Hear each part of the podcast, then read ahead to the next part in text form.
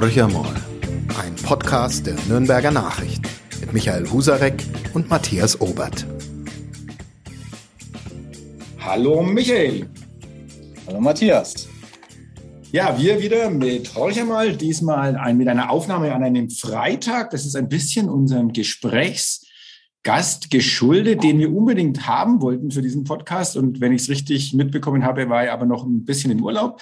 Und deshalb haben wir uns jetzt mal auf den Freitag verlegt und ähm, wir haben einen wirklich sehr, sehr interessanten Gast. Ich fange mal damit an. Michael, du bist ja auch schon ein bisschen älter. Ich bin zwar noch älter als du, aber du bist auch schon ein bisschen alt. Das heißt, äh, mit wir reden heute mit jemandem, der eine gewisse Karriere in Nürnberg schon durchlaufen hat und dann die fränkische Region verlassen hat. Es ist Klaus-Peter Murawski.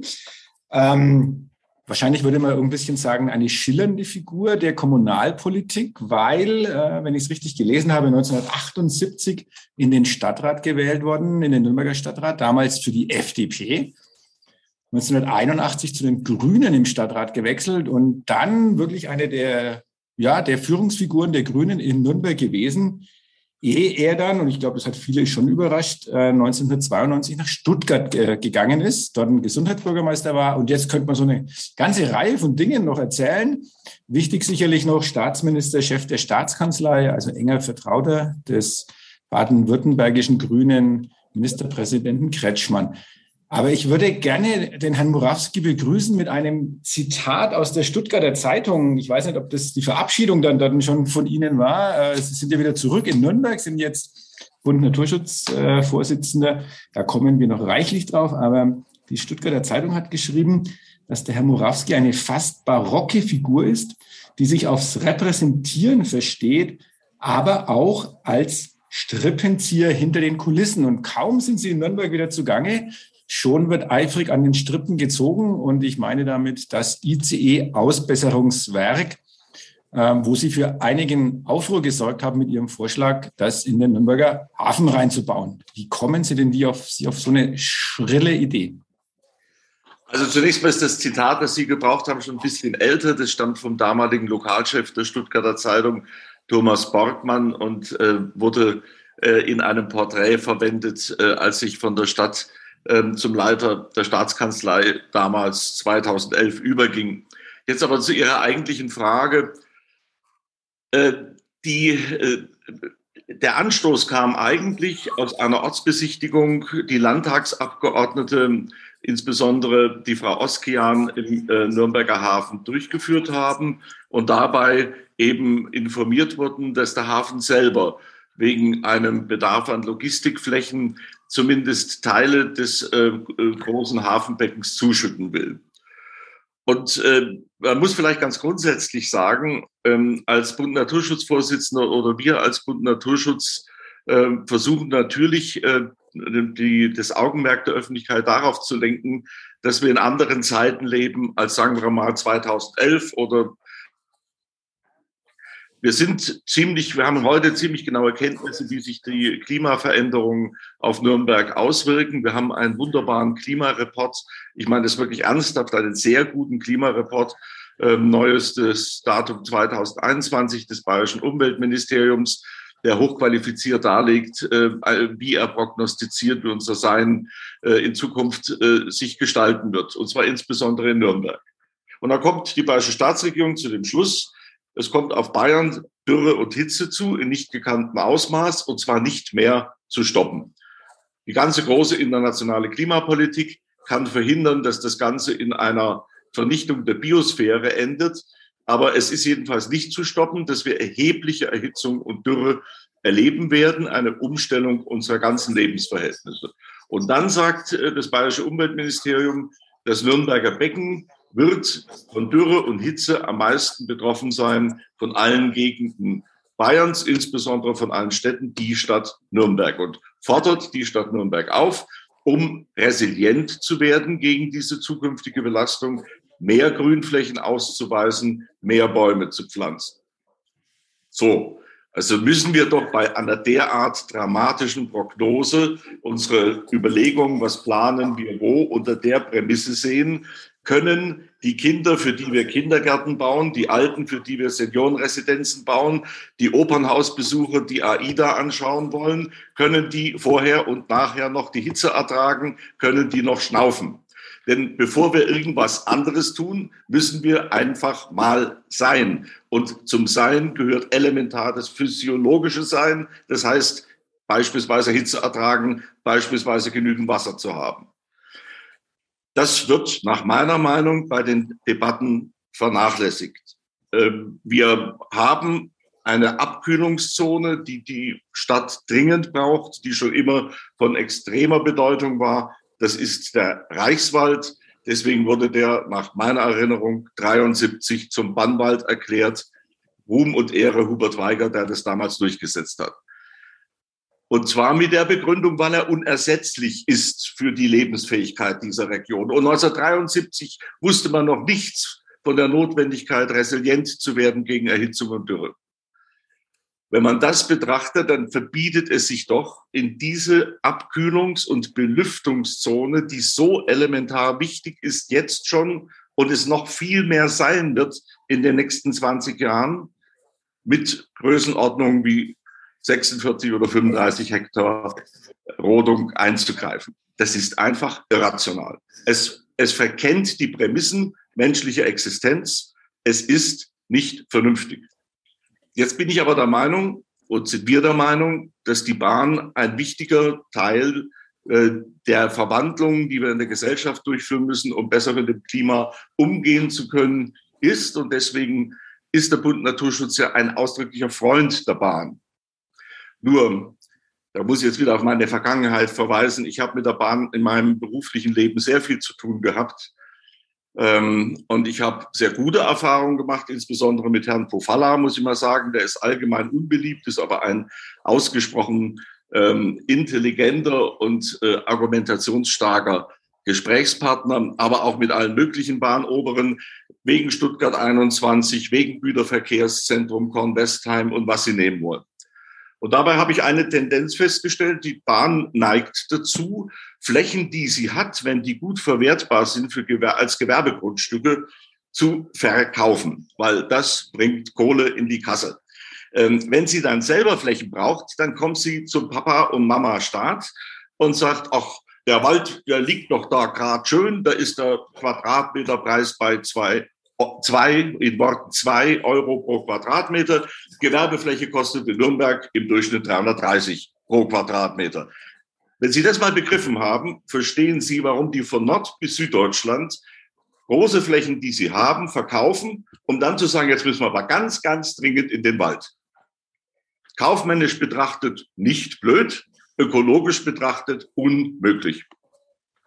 Und so kamen wir darauf zu überlegen, welche Alternativstandorte könnte es geben. Und auf diese Weise haben wir uns mit dem Hafen beschäftigt und da haben wir Zahlen gelesen, die ganz aktuell durch eine Anfrage, die die schon zitierte Abgeordnete Verena Oskian gestellt hat, die wurde am 15. Februar im Plenum des Bayerischen Landtags äh, beantwortet und ich habe die vorliegen, die Antwort der bayerischen Staatsregierung. Daraus können Sie entnehmen, die jährliche Umschlagsleistung im Hafen sind 93 Prozent Bahn und 7 Prozent Wasser, Schiff. Da wundert es einen nicht, dass die sich überlegen, irgendein Becken zuzuschütten. 93 Prozent Bahn. Und weil das so ist, sagt man in dieser Antwort, dass man nun mit Förderung des Bundes das Containerterminal der Bahn mit zwei weiteren Abstellgleisen und so weiter und drei neuen Krananlagen erheblich erweitern will. Meine lieben Kollegen, verraten Sie mir mal, wie das zu der Äußerung des Nürnberger Wirtschaftsreferenten passt. Der sagt, oh, so ein ICE-Ausbesserungswerk, das passt da aber gar nicht rein in so ein wertvolles, europaweit agierendes Güterzentrum. Hm das passt da nicht rein. Das ist doch fast nur Baden, dieses Güterzentrum. Jetzt mache ich mal eine Pause. Wollte ich Sie aber trotzdem fragen, Herr Morawski. Ähm, erstens mal sind Sie Sie jetzt schon haben Sie den Preis gewonnen des längsten Antworters in unserem Podcast. Das ist, glaube ich, heute so ungefähr die 200. Folge hatten wir nie. Wir erlauben uns dennoch zwischendrin ein paar Fragen zu stellen. Sehen Sie es uns nach. Ein politisches Schwergewicht ist in der Stadt zurück. Ich heiße Sie willkommen. Ich freue mich sehr, dass Sie die Szenerie hier jetzt ein bisschen aufmischen. Aber Sie haben das gerade schon genannt. Ähm, der Nürnberger Wirtschaftsreferent, der war nicht der Einzige, ich sage mal, die CSU äh, hat not amused reagiert auf diesen Vorstoß, den sie da gemacht haben. Sie wurden teilweise auch mit so ein bisschen Häme überzogen, sei doch alles viel zu klein dort und so ein ICE-Werk passt doch nicht in das Hafengelände. Aber sie, daran haben sie gerade keinen Zweifel gelassen, meinen das ja tatsächlich ernst. Aus ihrer Perspektive, Bund Naturschutz Nürnberg und Klaus-Peter Morawski persönlich, würde es dorthin passen und es wäre machbar. In der Tat. Und äh, das hat äh, einfach den Grund, dass Otto Heimbucher äh, und ich, wir kamen zu demselben Schluss bezüglich der äh, strategischen Planung des Hafens, nämlich dass man prüfen müsste im Rahmen einer Machbarkeitsstudie, ob das da reinpasst. Und dann haben wir uns beide sozusagen neuer Vorsitzender und Ehrenvorsitzender an die Bahn gewandt, haben eigentlich eine sehr konstruktive Haltung erlebt Herr Burmeister und seine Mitarbeiter haben bei einem ersten Gespräch uns eine erste Skizze vorgelegt, der zu entnehmen war, grundsätzlich kann man das machen, wenn man das Hafenbecken äh, zur Verfügung hat. Ähm, dann gab es ein langes Hin und Her, weil ich ähm, ähm, äh, dann auch mit Pufalla eben Kontakt aufgenommen hatte und dann wurde wieder der bayerische Konzernbeauftragte Beauftragte Josel beauftragt, das Gespräch mit uns zu suchen. Deswegen dauert das alles eine Weile. Aber wir haben dann Anfang des Jahres eine weitere vertiefende äh, Skizze in einem äh, prominenten Gesprächsrahmen mit Oberbürgermeister Josel, Burmeister Otto Heimbucher und mich, also wir beiden Bund Naturschutzvertreter sind nicht die Prominenten, sondern die anderen. Und ähm, dabei haben wir äh, festgestellt, äh, dass das sich eigentlich noch verfeinert hat, äh, auch in, natürlich auch was die Probleme betrifft. Man kann also Stand heute sagen, ähm, nach wie vor ist es theoretisch möglich, wenn das gesamte Hafenbecken dafür zur Verfügung stünde, von dem hier die Rede ist, also nicht der Schwerlastkai, ähm, äh, das Ausbesserungswerk hineinzuverlegen. Man hat zwei Probleme. Das eine ist, man müsste über den Schwerlastkeil, der das einzige ist, was äh, im Grunde genommen an Wasserbetrieb im Hafen ähm, wirklich benötigt wird, hinwegkommen oder den alten Schwerlastkeil wieder in Betrieb nehmen. Dann müsste man den neuen nicht überbrücken. Und das zweite ist, äh, die Zufahrt käme von der Bahnlinie Nürnberg-Treuchtlingen-München ähm, im, im Norden entlang der Hafenstraße ähm, äh, zum Ausbesserungswerk und würde dann im Süden ähm, äh, auf dem Gelände des Gewerbegebiets Hafen ähm, äh, entlang der Wiener Straße zurückführen auf die Bahnstrecke Treuchtlingen. Bei der Zuführung entlang der Hafenstraße wären nach dem, was wir gesehen haben, keine Betriebsverlagerungen notwendig. Bei der Zuführung vom Hafen zurück auf die Bahnstrecke ähm, im Süden des Geländes, also aber wohlgemerkt nicht.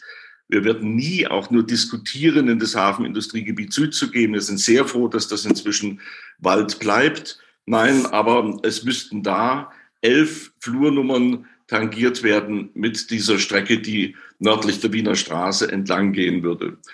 Ähm, die, jetzt hat die Bahn den Auftrag, das zu verfeinern, zu über, überprüfen, welche Betriebe sind auf diesen elf Flurstücknummern. Ähm, wir kommen auf äh, maximal fünf Betriebe. Ähm, der Hafen auf 23, eine sehr äh, berühmte Zeitung in Bayern auf, auf 100. Also das scheint irgendwie ähm, ziemlich beliebig zu sein, was man da annimmt. Ähm, äh, der äh, Wirtschaftsreferent Fraß, ein sehr netter Mann auch, der, der sagt, ähm, das sind viele, viele. Das ist wenigstens noch ein bisschen allgemein. Also jedenfalls, die Bahn will das jetzt genauer feststellen, will eben auch sehen, wie sie das Problem lösen könnte mit äh, der Überbrückung des Schwerlastkais oder des, des Ausweichen auf den alten Schwerlastkai wenn ich nicht zu lange rede, darf ich vielleicht noch sagen, Sie haben doch noch Sky ist noch im Betrieb, Herr äh, Husarek. Diese berühmten Siemens-Turbinen, die jetzt ständig zitiert werden, die werden nämlich im Alten verladen, weil das anscheinend nur da geht. Auch interessant nebenbei zu wissen. Sie reden so lange, aber das stört Sie ja nicht, Herr Morawski. Sie haben ja auch was zu sagen. Insofern ähm, sehe ich Ihnen das absolut nach. Ein Problem, das Sie jetzt gerade unerwähnt gelassen haben, ist ja die Tatsache, dass ein Raumordnungsverfahren bereits läuft bei der Regierung von Mittelfranken, in dem dieses Hafengebiet ja keine Laie Rolle spielt. Kann ja auch keine Rolle spielen, weil es ja nicht Bestandteil der Grundstücke war, die seinerzeit von der Bahn vorgeschlagen wurden. Wenn Sie mir jetzt da als, als Laie auf die Sprünge helfen, das heißt, die Regierung von Mittelfranken prüft, kommt zu einem Ergebnis, schlägt einen von den noch im Rennen verbliebenen Standorten vor und Sie betreiben parallel die Planung für einen Standort, der überhaupt nicht im Rennen ist. Wie, wie fügt sich das am Ende zusammen? Das ist eigentlich ganz ähm, leicht zu beantworten. Da das, äh, das gesamte Hafengebiet bereits Industriefläche ist, Gewerbefläche, auch industriell nutzbar, ähm, muss es nicht in das Raumordnungsverfahren. Also würde die Bahn sich für diese Fläche entscheiden und würde der Freistaat Bayern, der ja hundertprozentiger Eigentümer der Bayernhafen ist, ähm, äh, das äh, mitmachen, äh, dann gäbe es überhaupt keine Notwendigkeit, ein ROV, wie das sich so schön abkürzt, durchzuführen. Und die Bahn hat ausdrücklich erklärt, mhm. dass sie weiterhin offen bleibt für zusätzliche Standorte. Aber wenn wir jetzt mal ganz. Das heißt, Sie hegen ernsthaft. Bitte, Herr Husser? Bitte, Matthias ich, ich, sage, Sie hegen ernsthaft Hoffnung, Herr Morawski. Und also ich stelle jetzt mal. Ich, frage, will Sie, will Sie, ich wäre jetzt den ja ein, 70, mit 72 hat man eine wesentlich äh, gelassenere Haltung als mit 28. Also ich ähm, sage mir mal, das muss man ernsthaft prüfen. Es ist ein konstruktiver Weg, den der Bund Naturschutz da einschlägt. Ähm, es ist die Frage, welche Prioritäten setzt man. Aber wenn im Endergebnis herauskommen sollte, es geht tatsächlich nicht, dann wäre das sehr bedauerlich. Ähm, aber es, der Sinn einer Machbarkeitsprüfung ist ja, ob man am Ende feststellt, ob es machbar ist oder nicht. Aber die, ähm, äh, ich bin eigentlich ganz optimistisch, wenn die Beteiligten wollen. Sie müssen nur natürlich bereit sein, dann zu sagen, für eine definierte Anzahl von Betrieben muss ich äh, attraktive Standortalternativen in Nürnberg finden. Ähm, äh, die Stadt muss da bereit sein, mitzuarbeiten. Äh, wenn dieser Wille besteht und wenn die Bahn die Mehrkosten in Kauf nimmt, ähm, dann denke ich, ist das nach wie vor eine realistische Variante. Ansonsten glaube ich persönlich, dass von den drei jetzt im Raumordnungsverfahren eingebrachten Standorten keiner rechtlich zulässig ist. Und das werden wir der Regierung von Mittelfranken auch begründen. Ich würde gerne noch mal kurz beim Hafen schon noch bleiben, weil einfach ein paar Zitate ähm, von, ja, von Menschen, die auch sich mit dem Thema befasst haben, beginnend über der Politik. Äh, Karl Freller, Landtagsabgeordnete, haben Sie ja sicher gelesen, sagt, es ist ein Wirklichkeitsverlust. Ähm, ja, könnte man jetzt auch abtun als politisches Geklingel. Aber es gibt ja auch ein paar Leute, die direkt äh, mit dem Hafen zu tun haben. Also es gibt äh, angeblich einen Manager, der gesagt hat, es würde Unsummen von Schadensersatzforderungen auf ähm, den Hafen zukommen. Der ähm, Manager des Hafens, ähm, also Geschäftsführer von Bayernhafen, hat gesagt, dass, und das finde ich jetzt wiederum ganz spannend, ähm, weil er sagt, von den aktuell vier Millionen Tonnen Gütern, die jährlich per Schiff und Bahn in Nürnberg umgeschlagen werden, würde ein Großteil auf die Straße verlagert werden. Ähm, das scheinen Sie widerlegen zu können. Okay, das haben wir jetzt mal so mitgenommen, aber es, äh, ich glaube jetzt mal, der Geschäftsführer des Bayernhafen hat ja durchaus auch seine Zahlen. Wird dann auch spannend, wer jetzt wohl da recht hat. Und dann fand ich auch noch ganz interessant, was der Stefan Doll, der DGB-Chef, gesagt hat. Ähm, der nannte es weltfremd. Und das wäre so ungefähr, als wenn man sagen würde, der Flughafen wird abgerissen und wir bauen dann dort das ICE-Ausbesserungswerk hin. Also viel mehr Widerstand gegen eine Idee kann man sich ja kaum noch vorstellen, außer bei Ihren Parteifreunden der Grünen. Da stoßen Sie äh, auf, auf sicherlich auf Wohlwollen, aber auch bei Bund Naturschutz. Aber alle anderen scheinen völlig entsetzt zu sein. Wie erklären Sie sich das? Ja, eigentlich muss ich sagen, äh, erkläre ich, kann ich mir das nur damit erklären, dass man manchmal schneller reagiert, als sich informiert. Das hat die Politik so an sich, weil wir ja auch von Ihnen und von Ihren Medienkollegen immer angehalten werden, heute bis 13 Uhr eine Stellungnahme. Ähm, und dann kommt halt irgendwas, nicht? Dann sagt halt der Charlie Freller, weltfremd. Der weiß noch nicht mal, ob das oben, unten, rechts oder links im Hafen zu liegen kommen soll. Dann kommt der Eibacher äh, Bürgerverein und sagt, unmöglich für die Bevölkerung. Ich hoffe, der Albacher Bürgerverein redet noch mit mir. Ich habe das Gesprächsangebot gemacht, weil ich meine, die haben jetzt den Frankenschnellweg, die haben jetzt eine der Haupteisenbahnlinien Bayerns, die haben dieses riesen äh, äh, äh, Terminal, das also noch erweitert werden soll. Gegen die Erweiterung habe ich noch keinen Pieps einer Kritik gehört. Das heißt, die haben 93 Prozent des ganzen Umschlags schon auf ihrer Seite, auf der Eibacher Seite.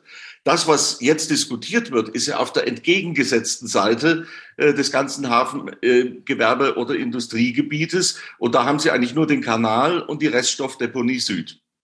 Jetzt frage ich mich, wie kann man, wenn man das genauer angeschaut hat, zu einem Schluss kommen, dass dieses am anderen Ende angesiedelte Werk für die Eibacher Bevölkerung das fast zum Überlaufen bringt.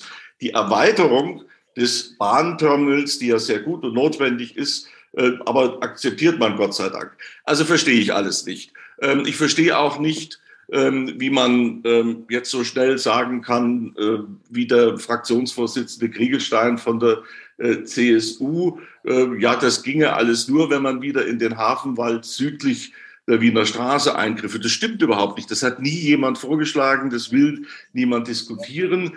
Es wäre, wenn er das gemeint hat, wäre richtig, dass es dann einfacher wäre, weil da müssten sie keine Betriebe verlagern, weil die müssen ja nur nördlich der Wiener Straße verlagert werden. Also alles zusammen. Und der Stefan Doll, den ich nun lange Jahre kenne, das ist jetzt nach meiner Meinung die Rubrik Gemütsaufwallung aus gewerkschaftlicher Sicht. Ich freue mich sehr, Herr Morawski, dass Sie wieder da sind. Da hat die Stadt Nürnberg dann doch einiges davon. Wir als Medienhaus umso mehr, weil Sie in der Lage sind, rhetorisch zuspitzend äh, die anderen zu attackieren. Auf was dürfen wir uns denn jenseits des Hafenbeckens noch so freuen vom neuen Bund Naturschutzchef? Sind Sie optimistisch, den Frankenschnellweg zu beerdigen? Also zunächst mal ähm, ist mir ganz wichtig und ist äh, auch uns ganz wichtig, das zu betonen, was ich am Anfang gesagt habe. Wir müssen das, was wir jetzt anpacken, im Interesse derer, ähm, die unmittelbar nach uns kommen, also unserer Kinder und Enkel, ähm, äh, so gestalten, dass man noch einigermaßen gut in unserer Stadt leben kann und in diesem Nürnberger Becken leben kann.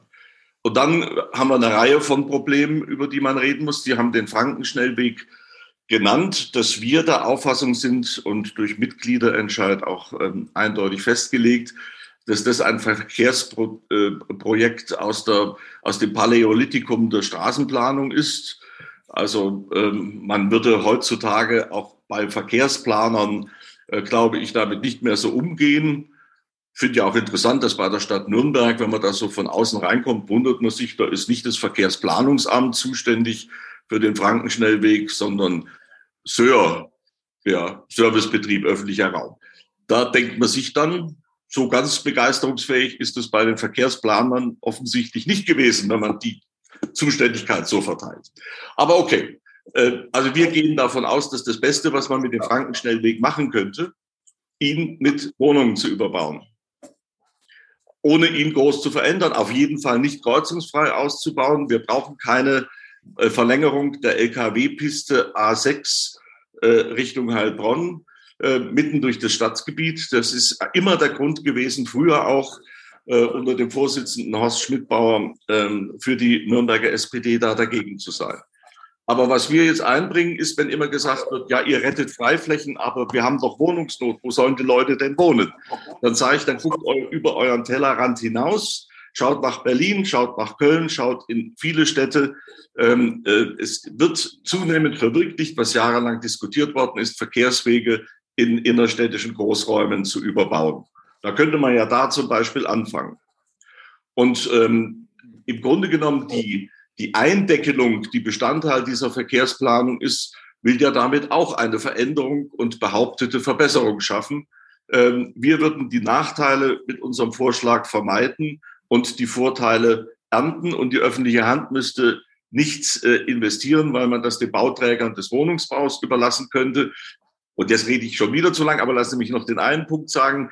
Beim Wohnungsbau müssen Sie doch immer auf das gucken, was hinten rauskommt.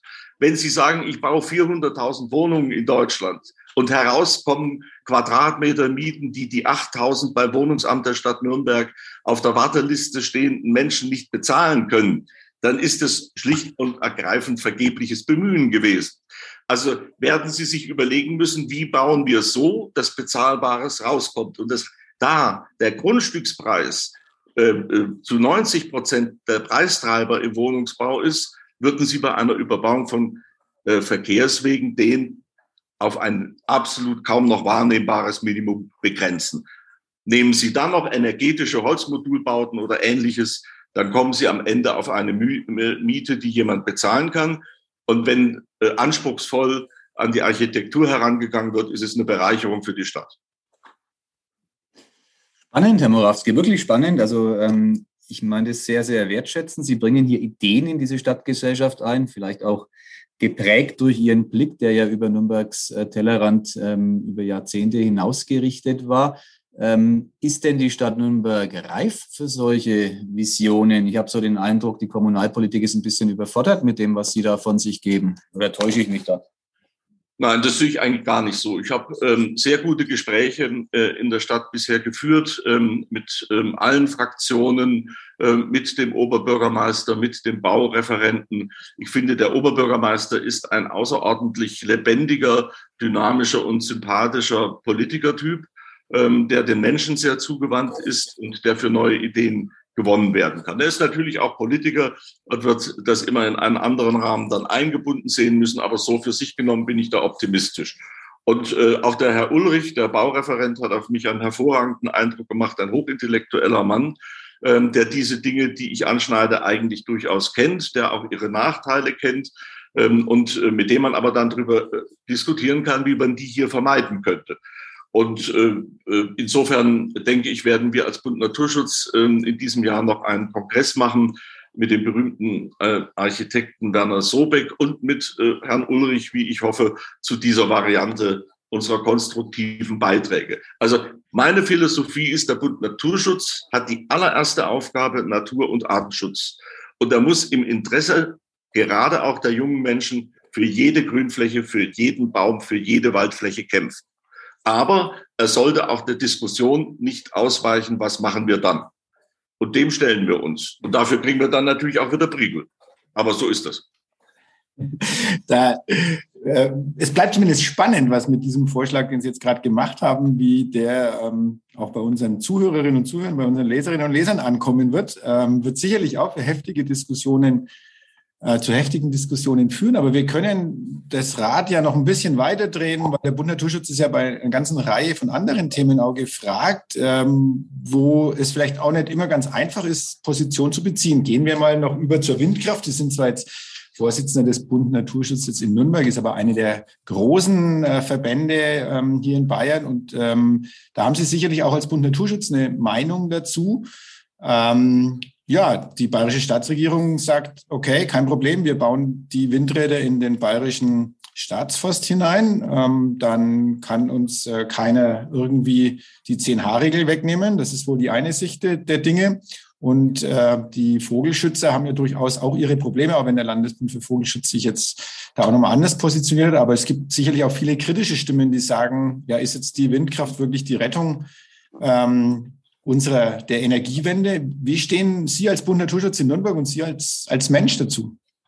Also für mich ist es gar keine Frage, dass wir, äh, wenn wir frei werden wollen äh, von den CO2-Emissionen, die die fossile Verbrennung mit sich bringt, wenn wir frei werden wollen von der Erpressbarkeit äh, der Erdöl- und Gaslieferanten, ähm, die wir ja immer wieder erleben bei passender Gelegenheit. Wenn wir also sozusagen umweltpolitische Vorteile mit ähm, ähm, ja mit völkerrechtlichen Vorteilen verbinden wollen, dann äh, bleibt äh, auf Platz eins bleiben die erneuerbaren Energien und da ist die Windenergie ein wesentlicher Teil davon. Jetzt habe ich als baden-württembergischer Staatsminister erlebt, ähm, dass äh, fast bei jedem Windrad, das wir projektiert haben, der rote Milan auftauchte und habe mich immer gefragt, wieso ist er eigentlich vom Aussterben bedroht, wenn er ähm, in Baden-Württemberg äh, überall auftaucht, wo wir Windräder bauen wollen. Oh, rot, dünnes Eis, glaube ich. Ja, ja.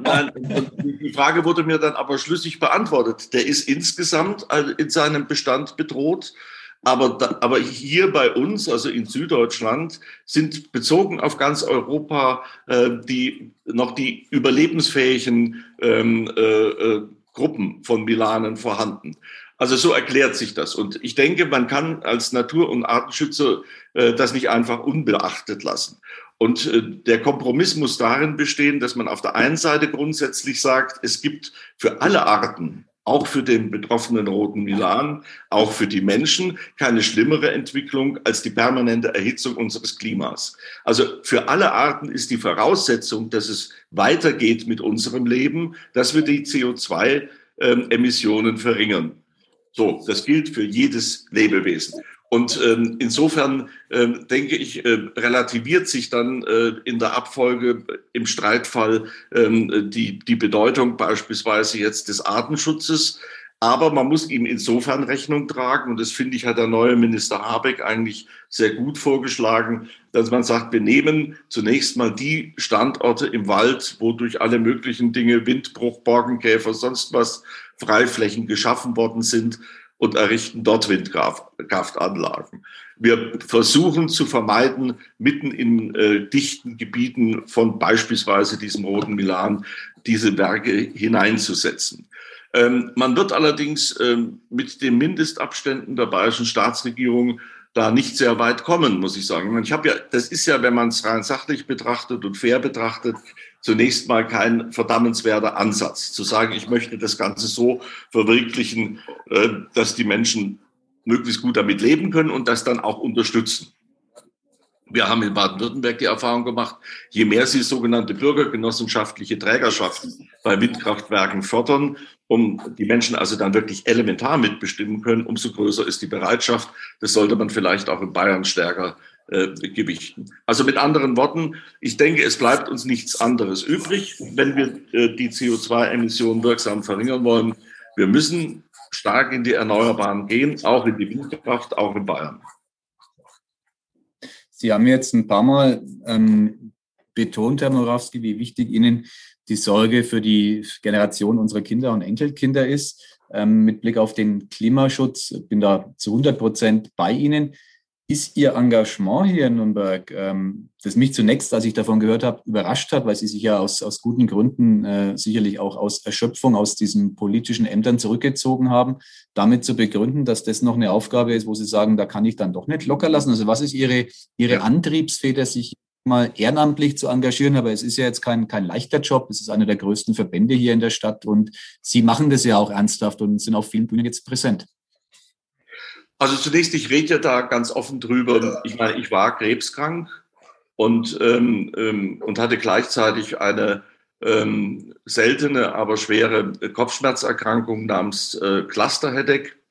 Äh, und in der Kombination von beiden musste ich mich entscheiden, ähm, wie das weitergehen soll und habe mich dann ähm, äh, habe dann den Ministerpräsidenten gebeten, mich in den Ruhestand zu versetzen. Ähm, jetzt ist es so, dass Gott sei Dank, dank der Fortschritte der Medizin, ich ähm, jedenfalls toi, toi, toi bis zum heutigen Tag offenbar den Krebs überwunden habe ähm, und äh, nach einer Behandlung in einer Spezialklinik auch zumindest gut umgehen kann, um mit dieser Kopfschmerzerkrankung. Ähm, und äh, dann, aber es ist gut, dass Sie das so fragen, weil das für mich wirklich dann auch eine, eine elementare äh, persönliche Frage ist. Ich habe eine Tochter, die ist 19 Jahre alt. Ähm, ich möchte, dass die ihr Leben und auch mit den Kindern, die sie hoffentlich bekommt, also meinen zukünftigen Enkelkindern, einigermaßen gut leben kann.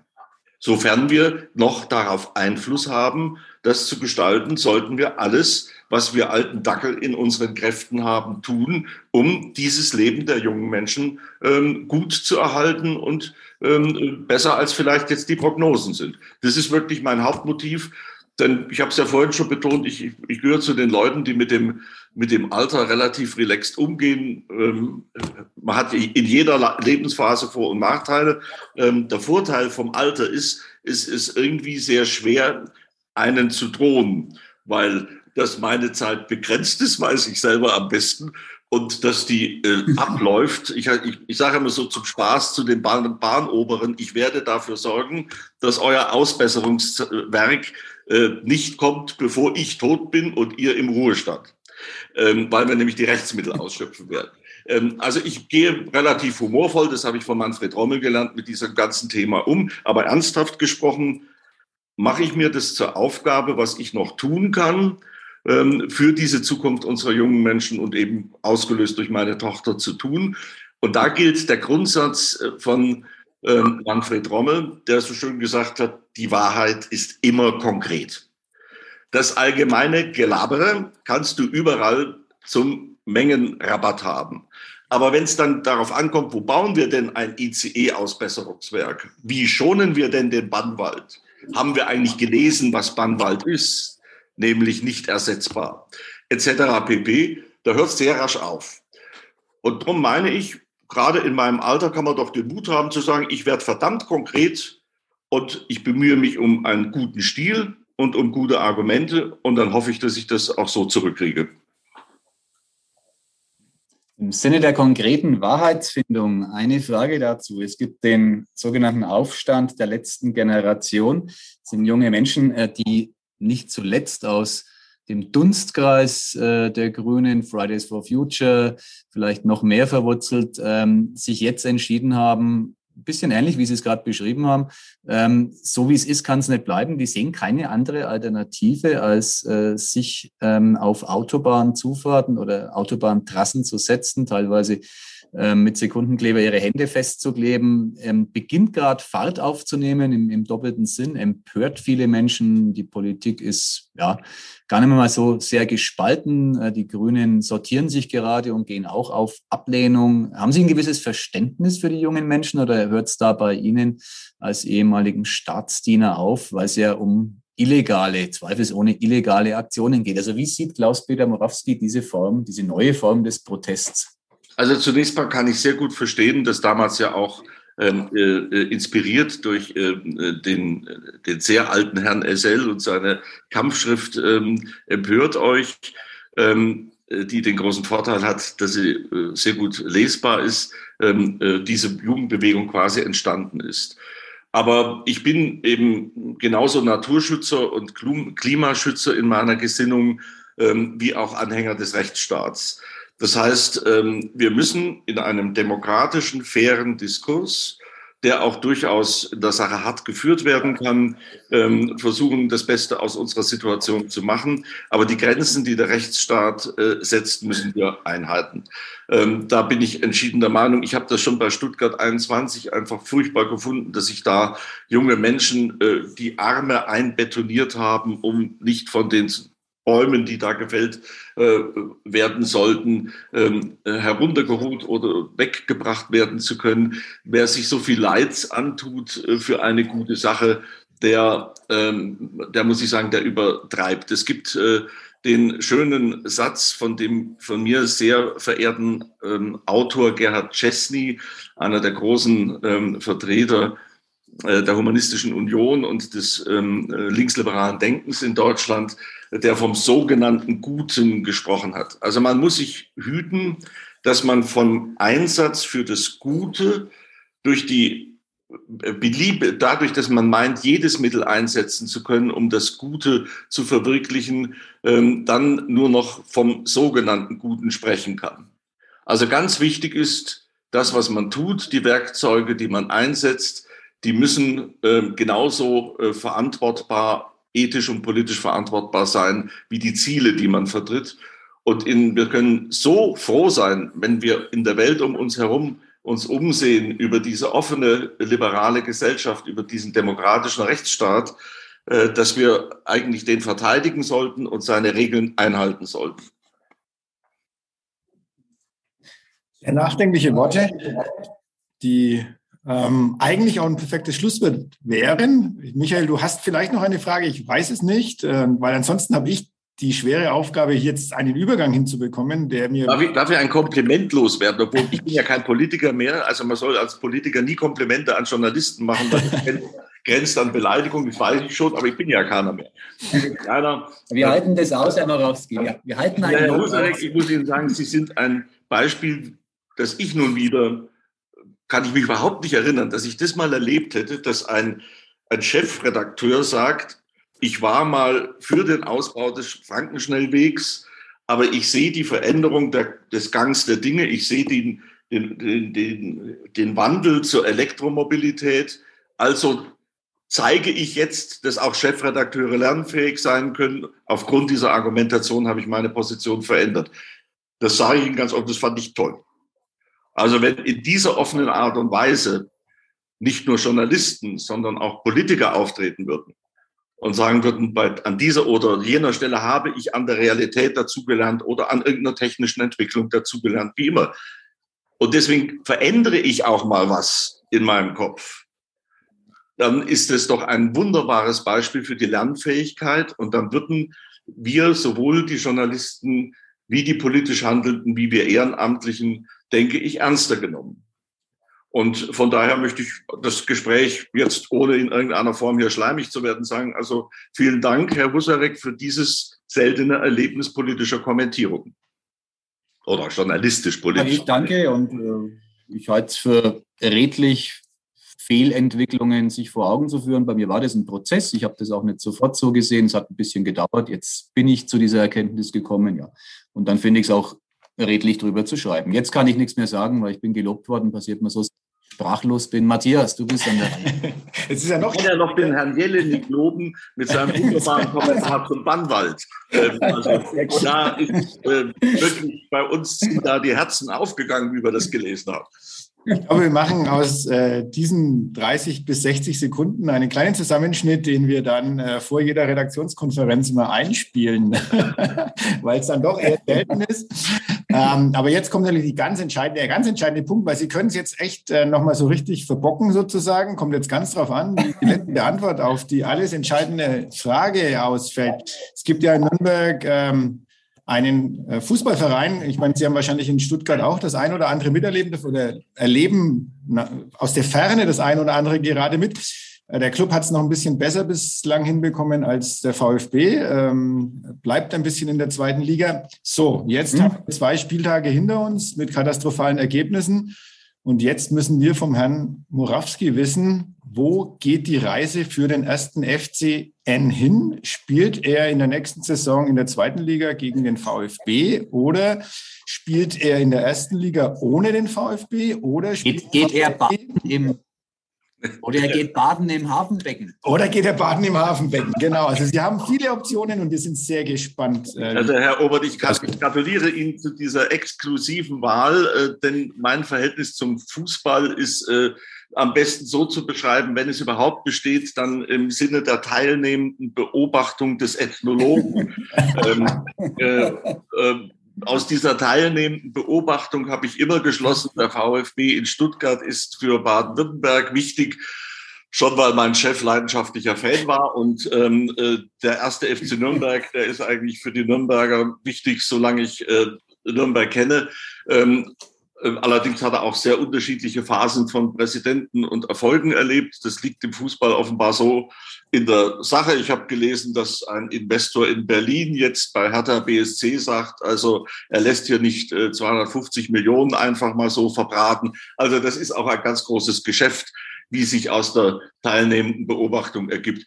Also ich sage mal einfach, äh, weil ich in dieser Stadt lebe und weil ich spüre, dass das vielen Menschen sehr, sehr wichtig ist, möge der erste FC Nürnberg möge der Club erfolgreich sein. Und wenn das dann auch noch geht, ohne dass man dauernd dieses Stadion erneuern und umbauen muss, dann wäre das ja wirklich mal, wenn Sie jetzt so lange dabei sind wie ich, wissen Sie, die wievielte dringend notwendige, unabweisbare Umbau dieses Stadions, das ist die dritte. ähm, ich meine, das in einer Lebensspanne drei komplette Umbau. Also das zeugt von der Liebe, aber es zeugt auch von der angenommenen Liebe der politischen Entscheidungsträger angenommen, was die Bevölkerung will. Ich weiß gar nicht, ob die Bevölkerung unbedingt dauernd an diesem Stadion rumbauen will. Ne? Also ich habe das mal erlebt, die Debatte, ja, man muss gewissermaßen bis zum Rand, man muss den Fußballern auf die Waden gucken können, hat die Landrätin Pauli mal zu mir gesagt. Da habe ich gedacht, oh Gott, wenn das ein Kriterium ist, 100 Millionen auszugeben, da weiß er wirklich nicht. Soweit mein Wort zum Fußball. Ein, ein spannendes Schlusswort, so hat es noch keiner kommentiert und das sagt der Mann, wir unseren Zuhörerinnen und Zuhörern sagen, ganz gelassen, obwohl er ein weinrotes Shirt trägt, sozusagen die Farben des FC Nürnbergs als Gewand gewählt hat. Herr Morawski, wir danken Ihnen ganz, ganz herzlich. Es hat äh, Spaß gemacht und wir werden, das behaupte ich jetzt mal, Sie erneut einladen und auch viele andere Gelegenheiten finden, im Austausch zu bleiben. Sie bereichern diese Stadt, ähm, indem Sie wieder zurück sind auf der Bühne, auf der politischen, auf der Verbandsbühne. Und wir freuen uns auf weitere ähm, Aussagen von Ihnen und danken, dass Sie heute bei diesem Podcast dabei waren. Danke für die. Einladung. In diesem Sinne. Mehr bei uns im Netz auf nordbayern.de.